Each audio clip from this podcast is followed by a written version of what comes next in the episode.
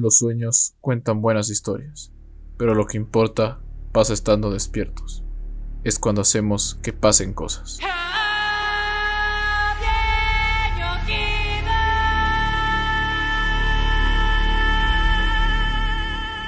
Bienvenidos a All un podcast creado para dialogar acerca de la cultura pop.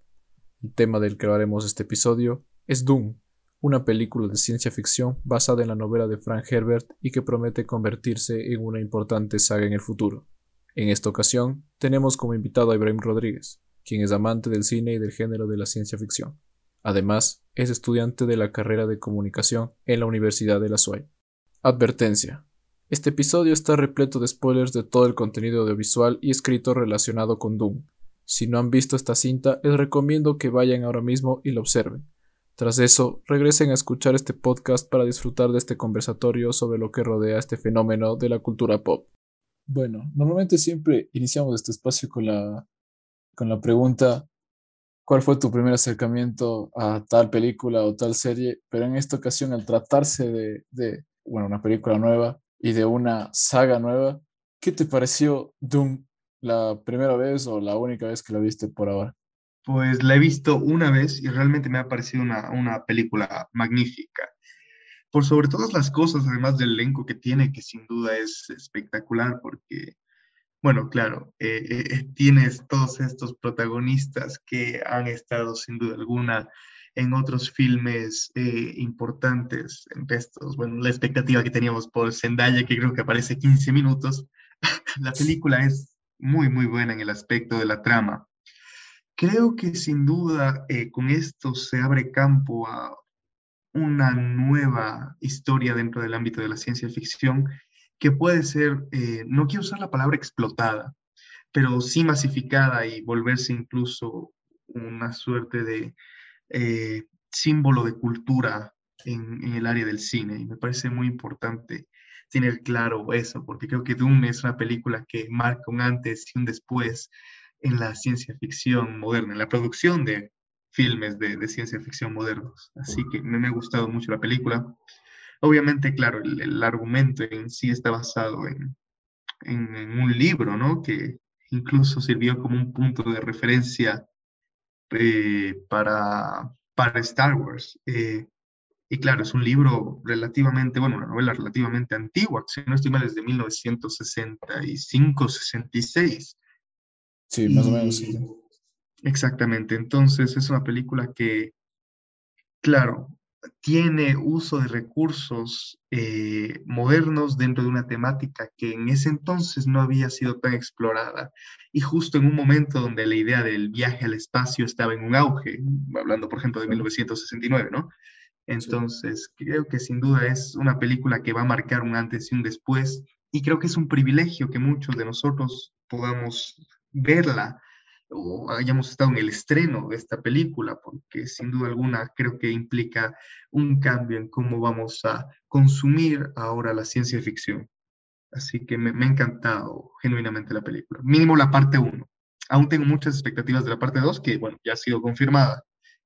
Entonces, habrá que ver, si no estoy mal, es para el 2023, para octubre del 23. Sí, 2023. Y en cuanto retomando lo que me decías de, de, esto de Star Wars, es cierto, se ha hablado mucho de esto porque bueno, han, habido personas y, muchos medios que desconocían que esta película, que bueno, más bien dicho, el libro en el que se va esta película, eh, también sirvió eh, como inspiración para, para Lucas para construir Star Wars. Star Wars se convirtió en una saga icónica y con una influencia en la cultura popular eh, indudable y sin duda se convirtió en una saga única que va a ser irrepetible. Ahora, ¿Doom puede convertirse o crees que pueda convertirse en esa Star Wars moderna?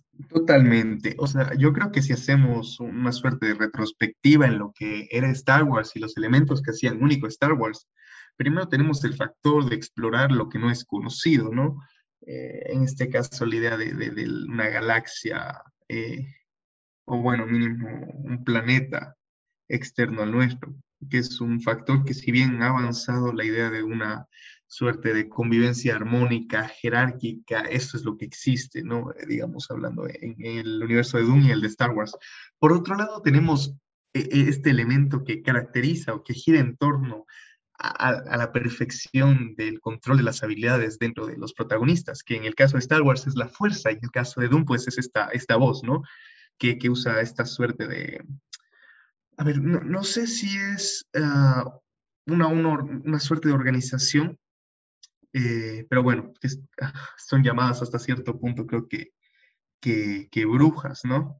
Sí, Entonces, exactamente. De, de, brujas, sí, literalmente son brujas. Exactamente. Entonces, eh, existen elementos también muy interesantes. Se toca mucho la idea de la política, cosa que en Star Wars igual es un tema a tratar muy interesante y tenemos un protagonista que está tratando de descubrir sus poderes, cosa que también podemos ver en el primer episodio de Star Wars, en el episodio número 4. Entonces, si uno hace una suerte de contraste eh, asincrónico eh, y con el paso del tiempo y en retrospectiva, como ya decía, Doom cuenta con todos los elementos que contó Star Wars para hacer una película de culto. Ahora, aquí hay un detalle más interesante. Doom cuenta con eh, eh, elementos importantes dentro del área de la producción cinematográfica. Y en esto están los efectos especiales que a mí me han parecido sin duda maravillosos.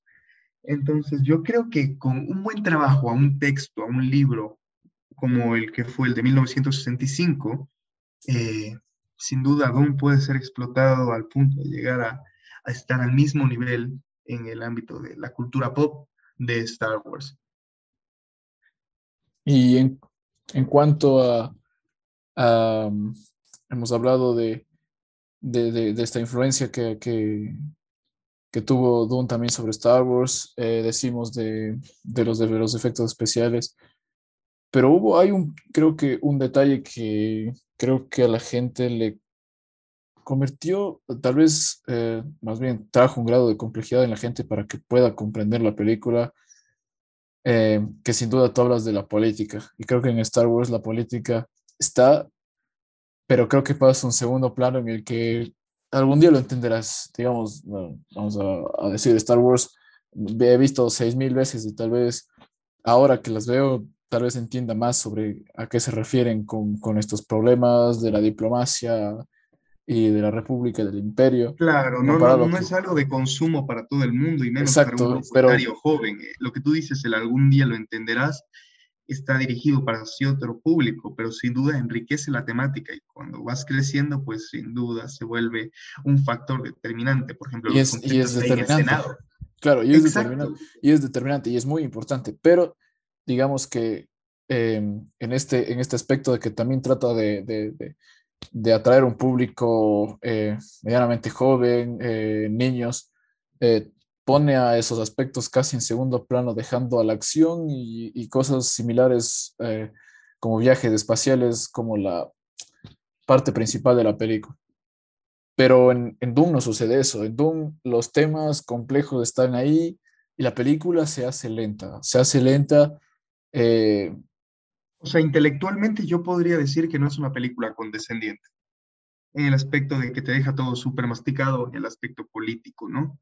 En ese ámbito yo creo que no, no, no es condescendiente, como lo es Star Wars, o sea, ese es mi, mi parecer. Y creo que trae muchos problemas, ¿no? Y, contradicciones, no sé qué crees tú.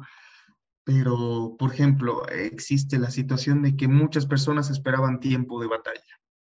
Y no lo hay o sea, hay, muy pocos fragmentos, muy pocas escenas que contienen algo similar a lo que consideraríamos batalla. Y justamente por este contraste y esta comparación constante con Star Wars, uno tiene la expectativa de, a ah, qué sé yo, una batalla tipo sala de luz, ¿no? Un duelo, o mínimo una lucha entre bandos, ¿no? Entre el lado oscuro los, eh, y los Jedi, ¿no? Entonces, bueno, entre los Sith y Jedi. Entonces, claro, uno, uno tiene esa expectativa y sin embargo eso es algo que Doom no contiene. Yo creo que la diferencia entre Star Wars y, Doom, mínimo la primera parte, es que contiene sin duda mayor peso en contenidos de carácter más intelectual y menos físicos. Y cuando hablo de físico me refiero a justamente esto de la guerra y la batalla y se vuelve algo mucho más de ir comprendiendo la trama, ir pensando cuál es el conflicto que hay, por qué se genera ese conflicto y qué lo detona. Claro, a ver, el, problema de Doom es que está estableciendo un universo totalmente cero para algo que también hizo Star Wars en su primera película, pero digamos que, que, que tiene varios elementos que, se que les diferencian claramente. Uno es el estilo de los directores Lucas y, y, Denis Villeneuve son totalmente diferentes en su estilo. Eh, creo que Denis Villeneuve, si ves eh, su historial cinematográfico, es muy similar, si viste Arrival, la llegada, es muy similar a lo que si te gustó Arrival, te va a gustar Doom. Si viste Blade Runner 2049, te va a gustar Doom, porque es el estilo de Denis Villeneuve, ese estilo eh, no lento, sino se toma su tiempo para contarte lo que quiere contarte. El gran problema creo que esta película llega en la parte publicitaria, que eh, tal vez mm, se sabía bien, era obvio que la, el estudio sabía qué tenía la película, el punto era que utilizaron la estrategia de, estrategias eh, en la parte comercial, como lo fue en los trailers, que te ponían escenas de acción mezcladas con esto y tal, con, con tomas eh, encajadas en cosas que realmente no eran. Y tú esperabas una película con bastante acción, eh, comparando Star Wars, pero realmente la película eh, carece bastante de eso. Entiendo por el hecho de que la, de que la película necesita tomar su tiempo para establecer sus reglas, su universo, desarrollar los personajes. además que la película está en un, creo que en un contexto totalmente diferente. Star Wars era una película que tenía que, que, que apuntar a tratar de enganchar público porque era una película que estaba milagrosamente saliendo a la luz, que, que eh, creo que ni los fans le tenían, ni la gente que realmente estaba esperando la película. Nadie le tenía esperanza, ni los participantes de la producción. Exacto, eso digo, creo que la gente que esperaba la película tenía más esperanza que los mismos directores, y, que, que, Lucas y, y, el estudio. Entonces, esto es diferente. Doom es una, no es la primera adaptación de Doom. Doom ha tenido, tuvo la adaptación de David Lynch, eh, David Lynch, David Lynch eh, tuvo la, una, una, fallida, se me fue el nombre del director que quería hacer, que, que, que era una locura, hay un documental de eso, de, de, del, de Sadun, que era, era, una cosa loca, era una cosa loca con soundtrack. Bueno, pero no, no, sé si has visto la, la, versión de Lynch, pero esa versión de Doom, que creo que es del año, bueno, de los ochentas más o menos, ¿no? No tengo claro ahorita el año. Mm, Realmente sí. eh, es muy tosca para una película que debería ser mucho más estilizada, sobre todo hablando un poco de los efectos que, que hay, ¿no? Y, y, creo que sin duda alguna, creo que, que está en la mayor parte de plataformas, de hecho la vi yo hace poco en, en, Netflix. Y claro, si uno se queda con la, con la idea de que Doom es ese universo que se mostró en la película de, de Lynch en 1980, más o menos, la verdad eh, realmente las expectativas serían bajísimas, ¿no? Pero creo que como tú dices, justamente el trabajo que hubo de publicidad, los trailers, volvieron a poner, a, digamos, la imagen de Doom en una suerte de peldaño alto. Sin duda, como tú dices, creo que es algo de, contexto, ¿no? Era necesario contextualizar lo, los problemas que, que hay en, en, en, la serie, bueno, en la película, perdón, y también en el libro. Y por ejemplo, hablar de la, la especie es súper importante porque así uno va entendiendo cuál es el mecanismo de comercialización que hay. Bueno, a ver, ¿cómo se llama? No sé si tiene algún nombre en específico esta suerte de especia, que es básicamente la sustancia más valiosa que tiene en esta galaxia. Que no, sí, sí, es solo la especie, sí. Exacto, creo que le dicen solo la especie, y claro, y es la idea de que es fundamental para realizar viajes interestelares. Claro, y bueno, Entonces, para uno ya entiende... Fremen tienen esto, este significado como eh, que te da habilidades, te deja desarrollar estas habilidades como... Exacto, un significado esotérico. Entonces, creo que, que es súper interesante y es necesario ese contexto para entender por qué se está dando eh, esta suerte de, de, conflicto de carácter cuasi bélico, ¿no? Entonces, sí es necesario el, el, el, contexto, sin embargo, yo sí esperaba mucha más acción, tú dices, y creo que fue una decepción. O sea, creo eh, que es que la publicidad le juega a favor y en contra a Doom en la película. Creo que, eh, primero es que la publicidad tenía que ser casi agresiva para, para esta época. Recordemos que Doom tenía, era una película que tenía que haberse estrenado hace un año y un poco más, porque la, lo planificado era que se estrene en 2020, pero sabemos lo que sucedió, cayó la pandemia y eh, Hollywood se retrasó igual que, que, todas las cosas que tenían planificadas para el año pasado. Entonces, Dune tenía que salir en una época en la que la gente recién se está acordando de cómo se regresaba al cine. y tenían que hacer una estrategia lo suficientemente fuerte para que la gente vaya a ver. Era una película en la que se invirtió mucho dinero encima de eso. Recuerdo, Star Wars no es una película que tenía muchos, eh, mucho presupuesto. Pues, Doom tuvo un presupuesto fantástico. Además que tiene un director ya mucho más sólido como Denis Villeneuve, que viene con varios trabajos de películas en las que ya ha manejado un presupuesto alto. Entonces, Denis Villeneuve es alguien que, que creo que para mí fue indicado para adoptar una película. Es un estilo totalmente diferente. Eh, creo que Doom está eh, muy bien en varios aspectos, como tú dices, esto del, de entender su mundo, de la explicación de la especie. Lo que digo que le juega totalmente en contra es esto de las partes de acción que la gente, bueno, para alguien que le gusta la ciencia ficción, que ha visto Denis Villeneuve, le gusta el cine, le gusta pasar tiempo viendo una película, no importa que sea, se aguanta perdón, no hay problema y ve las, eh, las casi tres horas. El problema es para alguien como el público común que va a decir, voy a ver qué película está dando, está dando esta de Doom, voy a ver Doom. Entonces, es complicado que ellos puedan aguantar una película de tres horas con casi nada de acción en la, en la trama ni, ni, nada. Sé que prácticamente no he leído todavía el libro, sé que el, más o menos el 60% del libro se adapta en la primera película y según leí también, eh, la parte que se adaptó de la película es la parte que menos acción contiene. O sea, la siguiente parte, además, eso, los condimentos que está planificado para eh, dividirse en dos partes y tal vez en una tercera también. Entonces, se espera que se cree una saga a lo largo del tiempo, pero el toque de Denis Villeneuve está creo que en dos o tres películas máximo. Entonces, creo que yo no creo que, la... Creo que le juega un poco en contra la misma publicidad, le juega un poco en contra de Doom, pero creo que es una película fantástica. O sea, yo me voy al aspecto, un aspecto que iba a preguntar, la fotografía de la película, creo que es eh, de lo mejor que tiene el soundtrack, la fotografía y las actuaciones. Creo que es lo mejor que tiene la película y tranquilamente puede ser una película de ciencia ficción nominada a los Oscar. ¿Qué crees tú?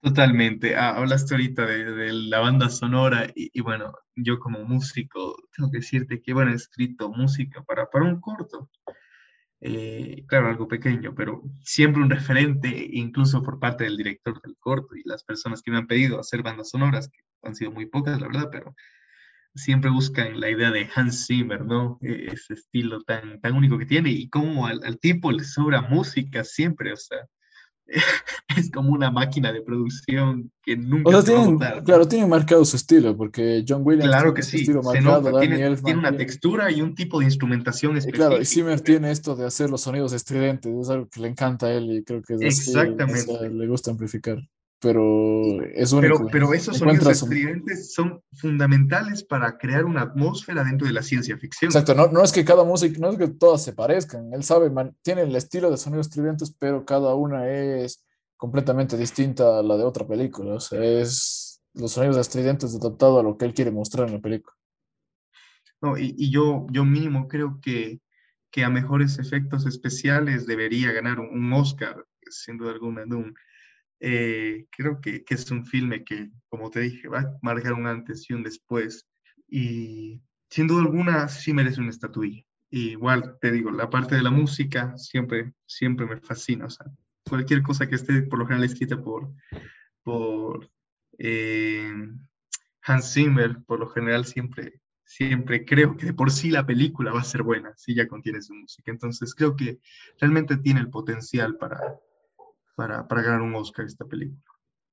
Y Dune tiene también estos, aspectos de Star Wars, en ser una película filmada en, en, locaciones reales que obviamente eh, simulan ser planetas que, que, se muestran en la película, pero esto de, de, de, de, utilizar locaciones reales hace que la película se sienta más real todavía. Los efectos creo que son fantásticos y la fotografía me parece genial, que es de, el director de fotografía, si no estoy mal, es el director de fotografía de Rogue One, de Star Wars. Eh, exactamente. Eh, creo que me parece, me parece genial y creo que es una combinación, creo que es una película con muchos elementos muy positivos y las actuaciones, tiene muy buenos actores, creo que eso también fue un elemento eh, esencial para atraer gente a, a, ver la película.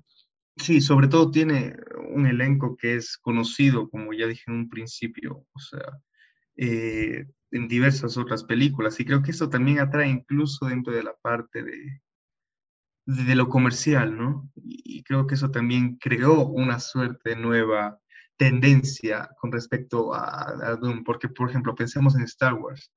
Eh, Hamill eh, era un actor que, por ejemplo, es el protagonista de, de, justamente de Star Wars, bueno, mínimo de, la, de las primeras películas, no era conocido en la época de la forma en la que los actores de Doom lo son, ¿no? Entonces, eh, digamos que se crea una cultura con respecto al personaje y se lo relaciona con la película. Sin embargo, estos personajes, estos protagonistas, actores, ya están relacionados con otros filmes. Y eso creo que también atrae mucho y ha creado, y puede crear, como te digo, una, una cultura con respecto al personaje si es que realmente la segunda parte se maneja mediante las expectativas que creo que todos tenemos. Pero sí, realmente existe una expectativa gigantesca y eh, de ver si hay una trilogía sería maravilloso. Creo que tenemos todos altas expectativas, sobre todo, te digo, los dos que no hemos leído el, libro, eh, no tenemos idea qué sigue después, o sea, no tenemos idea qué va a pasar.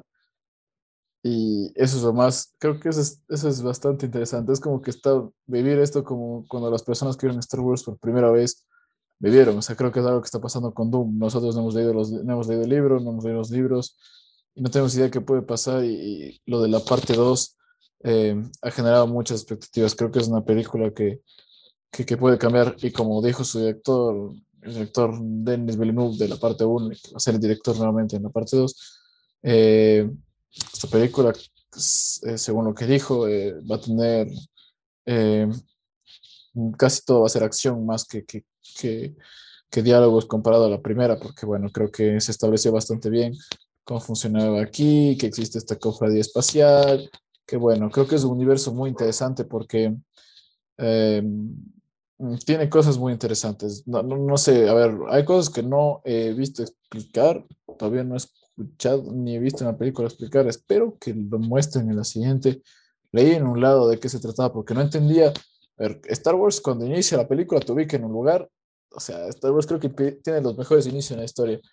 Te pone todo, te pone en un lugar, en un tiempo y, te pone en, un sitio en donde vos dices todo esto puede suceder. Te dice, hace mucho tiempo, o sea, estás viendo algo de hace, del pasado, en una galaxia muy, muy lejana, o sea, está totalmente fuera de aquí y, y, eso te deja en, ya te, te, demuestra que aquí puede pasar de todo. Entonces, eh, tú en cambio no, no tienes mucha idea de qué está sucediendo, si es una galaxia diferente, si es algo en lo que sí pasó de la Tierra.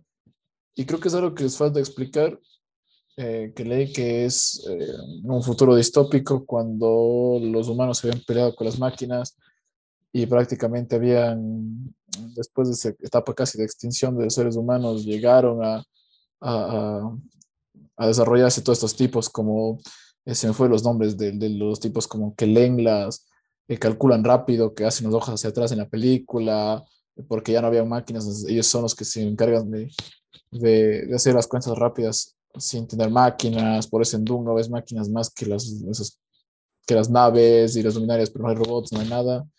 Eh, tienes cosas como lo de las, siempre se me va el nombre de las hermanas de estas, las brujas. Eh, tienes elementos bastante eh, interesantes del imperio, sí, y esto me parece increíble porque del, hasta ahora el villano es el varón Harkonnen, nadie más ha subido nada, pero el villano realmente creo que es el emperador, o sea, es como en Star Wars, es un emperador, y hasta ahora no se le ha visto, ni, ni creo que se le vea hasta tal vez hasta el final de la siguiente película. Y, creo que es algo que hizo muy bien comparado a Lynch, que Lynch adaptó todo en una sola película y era muy complejo adaptar un libro que realmente, según he escuchado, es bastante complejo de en sí ya leer.